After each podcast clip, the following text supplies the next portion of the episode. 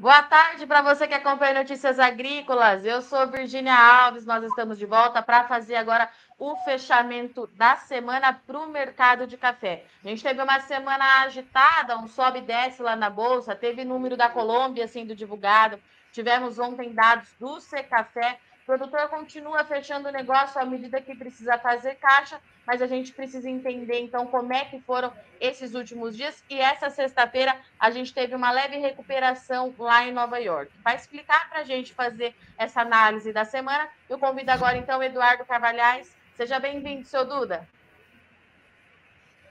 Boa tarde. Seu Dudu, uma semana agitada para o mercado do café. A gente teve é, muitas informações sendo divulgadas, tanto aqui do Brasil como de outras origens produtoras, e o café hoje avançando um pouco lá na Bolsa. Como é que a gente explica essa variação de hoje, seu Duda? A sua voz está falhando, não ouvi tudo, né? mas ok, foi uma semana que, foi. Uh de muito sobe e desce em Nova York, como tem acontecido nas últimas, e quando a gente fecha a semana, acaba vendo que é, entre o sobe e desce acaba tendo algum resultado positivo. Né? É, esse, as contas de hoje eu não fiz ainda, mas provavelmente fechou mais uma vez uma pequena alta. Se somar tudo, a alta já é importante. O dólar tem atrapalhado muito, né? sobe e desce, com essas disputas políticas todas de início de governo e com a situação também fora do Brasil, de, de, de inflação e de números do, do governo americano, e, e, tem atrapalhado o, o, mercado físico bastante. Os negócios vão saindo dias de alta, sempre tem um pouco de café à venda, porque o produtor tem que cumprir com seus compromissos financeiros também, mas a resistência à venda continua grande. Uh, uh, os números ontem divulgados pelo Secafé mostram que a nossa as nossas exportações caíram em janeiro, como já era esperado, nós entramos na entre mas chama bastante atenção que a queda maior foi no Arábica, tanto comparado com dezembro último, como também com janeiro de 2022 com janeiro de 2021. A queda em relação a janeiro de 2021, então, é de mais de 700 mil sacas nos embarques de janeiro. Ah, ah, do lado do consumo, todos os números que chegam mostram que o consumo continua em alta, uma alta, uma velocidade menor do que era ah, até chegar a pandemia, mas continua crescendo. E também se ouve falar de todo lado é que os estoques mundiais estão muito baixos, depois de três anos de problemas climáticos, não só no Brasil, como em todos os principais países produtores de café. Enfim, continua mais do mesmo, nós temos que ir acompanhando. O produtor de café continua mostrando preocupação com custos, continua muito preocupado sem saber para onde vão os juros, ou para onde que vai a inflação, e ele vai vendendo à medida que precisa de caixa só. É o que dá para se falar no momento. É, seu Duda, esse número divulgado ontem pelo Secafé de 2,8 milhões, perdão, é, ficou dentro do que o senhor esperava para o mês de janeiro, primeiro mês do ano? Ou a gente precisa acender um alerta aí que os próximos meses, pelo menos até a entrada da nova safra, a gente pode ter embarques bem baixos?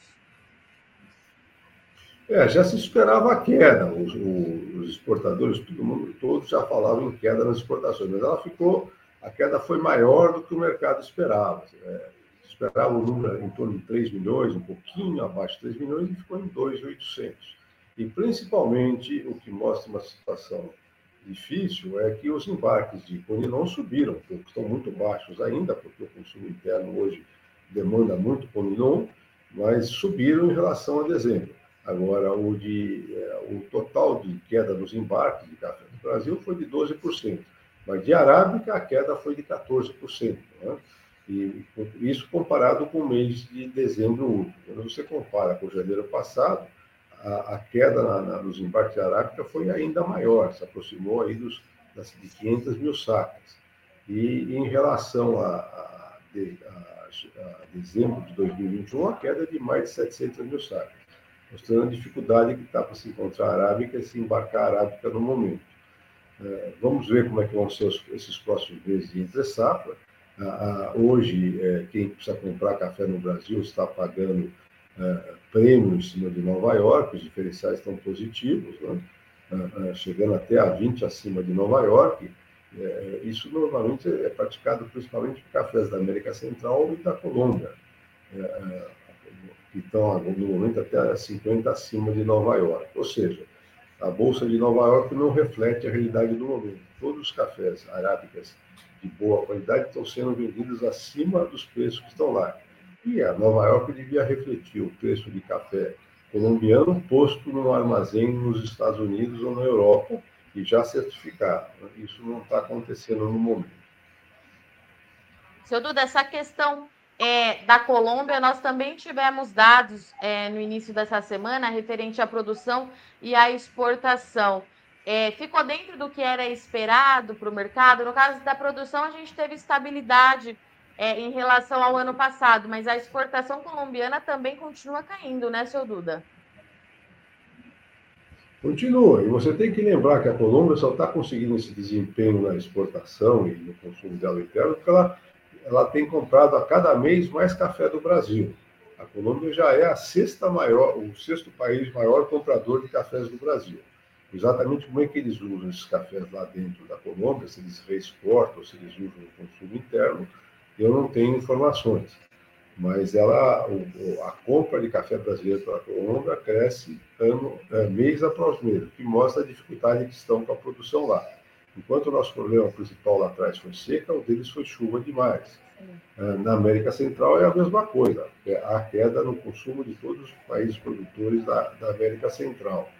E aqui no Brasil, nós estamos satisfeitos com as chuvas que continuam, isso garantiu uma safra um pouco maior que a safra do ano passado aqui para, para o Brasil. Mas até que ponto essas chuvas todas não estão atrapalhando nos tratos culturais e podem atrapalhar na qualidade da Nós vamos descobrir isso quando começarmos a colher. Né? Mas as chuvas foram boas, estão acima da média para essa, para essa época do ano, e nós temos que acompanhar o resto do ano como é que vai ser. Nosso inverno vai ser rigoroso? Não vai ser rigoroso? uh, o nosso segundo semestre, quando, depois que abrir as floradas para 2024, vamos ter boas chuvas como tivemos em, em 2022 ou vai repetir 2021 ou 2020? Tudo isso nós temos que acompanhar. O clima no mundo está muito irregular, é só acompanhar o que vem acontecendo aqui no Brasil, nos Estados Unidos e na Europa. E tomara que o clima seja muito bom para o café, mas não é o mais provável. E, seu Duda, essa resistência do produtor em participar é, do mercado nesse momento, a gente já esperava que dezembro e o começo de janeiro fosse assim, porque é o que normalmente acontece, por causa da virada do ano fiscal e tudo mais, mas pelo que eu estou entendendo, o produtor continua muito resistente é, ainda, né? A gente já consegue entender é, o que está acontecendo, o que está passando é, na cabeça do produtor para ele participar tão pouco do mercado nesse momento? Bom, primeiro houve o fato de ele ter produzido menos em 22 e em 21, né? então ele teve prejuízo, porque todo mundo fala que os preços subiram, mas esquece que ele, ele vendeu cafés a preços melhores, mas um volume muito menor, sendo que um grande número de produtores já tinham aquelas vendas feitas para entrega futura. Então, esse pessoal entregou café em agosto, setembro de 2022, aí entre 500 de 680 a 700 reais, que é hoje é o preço aqui praticado para o Conilon. Uh, uh, outra coisa, os custos subiram, agora estão para alguns tipos de fertilizantes estão recuando, mesmo recuando estão acima do que eram até dois anos atrás. Mão de obra difícil e, e, e crescendo em preço.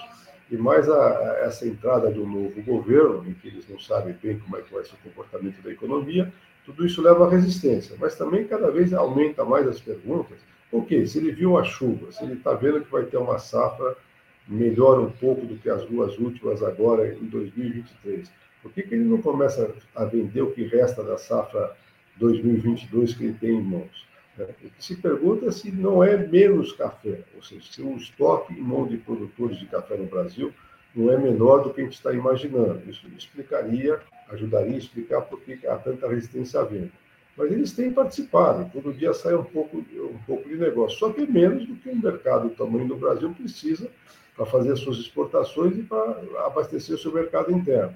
O mercado interno, a partir dessa quebra nas safras de, de arábica, eles foram, o, o Conilon cresceu muito no consumo do café tradicional e cresceu com sucesso.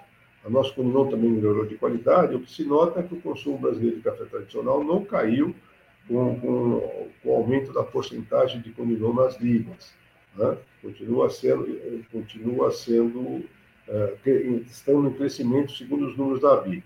Outra coisa interessante, como o, o, consumo interno comprou menos arábica, liberou um pouco mais de arábica para, para as nossas exportações. Isso talvez uh, uh, mostre por que, que as, as, exportações de arábica não caíram mais forte ainda. Provavelmente sobrou um pouco dos, dos arábicas que seriam consumo interno e que então devem estar sendo direcionados para a exportação. Ah, como é que o mercado deve é, abrir? Eu não ouvi essa sua última pergunta, está travando. Vamos lá de novo. Seu Duda, para a próxima segunda-feira, a gente consegue. Seu Duda, o senhor me escuta? Não, não ouvi novamente. Está travando. Eu, você deve estar no, né, aí na, em Minas e está travando a, a, sua imagem e o som às vezes, né? Por favor, repete Eu novo. Ouço muito vamos, bem o senhor. Vamos... O senhor não está me ouvindo? Não. Agora estou, agora estou, mas há, 30 segundos atrás, não. Vamos ver se a gente consegue, então. É minha última pergunta, seu Duda, para o senhor. Vamos ver. É, eu queria saber se para segunda-feira a gente consegue imaginar como é que esse mercado vai abrir ou a gente continua com aquele cenário de ter que passar um dia após o outro por mercado de café, seu Duda? Nem com bola de cristal a gente adivinha o que vai acontecer na segunda-feira. Uh, não tem jeito, ou seja, as variáveis são muitas, tanto na economia europeia como americana, o desenvolvimento da guerra entre Ucrânia e, e Rússia preocupa muito, está tá, tá havendo uma escalada lá no momento. Depois, aqui dentro também, nós estamos com um presidente que não tem um dia que, que não traga uma, alguma frase, alguma coisa preocupante para a área econômica, e isso tem feito com que o dólar suba e desça com uma velocidade incrível. Né? Há muita preocupação com o que vai acontecer com os juros, com a economia brasileira, com a inflação.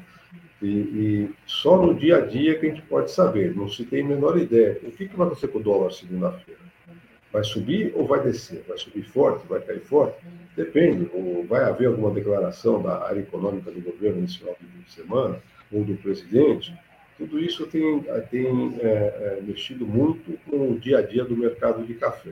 Você junta isso com o fato de nós estarmos na entre com menos café, o café nessa época do ano está na mão dos produtores mais capitalizados, portanto, tem maior poder de resistência à venda.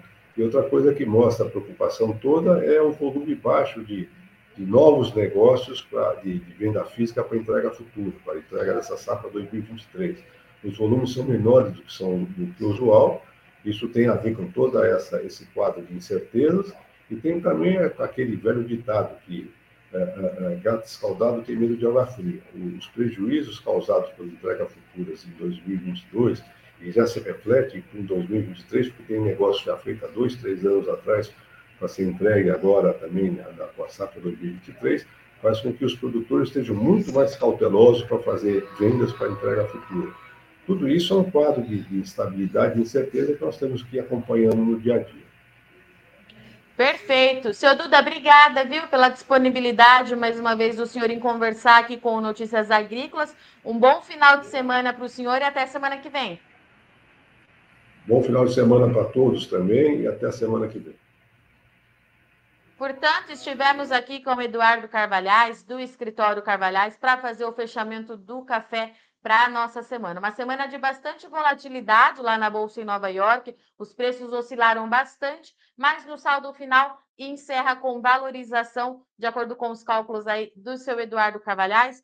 A cotação lá em Nova York, fechando então a sexta-feira na casa do 1,74, de acordo com o seu Duda, apesar dessa valorização, Nova York ainda não reflete a realidade das principais origens produtoras, principalmente Brasil, é, Colômbia e, na, e toda a região ali da América Central, três regiões que sentem bastante os impactos climáticos, que é um problema que vem se arrastando aí nos últimos três anos. Aqui no Brasil, as chuvas já estão mais positivas, o desenvolvimento para 2024 até o momento. Ele é tido como muito positivo e satisfatório, mas tem muita coisa ainda para acontecer. Do lado da produção, o seu Duda trouxe para a gente que o produtor ainda opera muito pouco nesse mercado, menos ainda do que já era esperado para essa época do ano. Produtor muito cauteloso, esperando para saber qual vai ser o seu é, tamanho de safra para 2023 e principalmente como que serão as condições climáticas daqui para frente. Os números oficiais da Colômbia, que marcaram essa semana,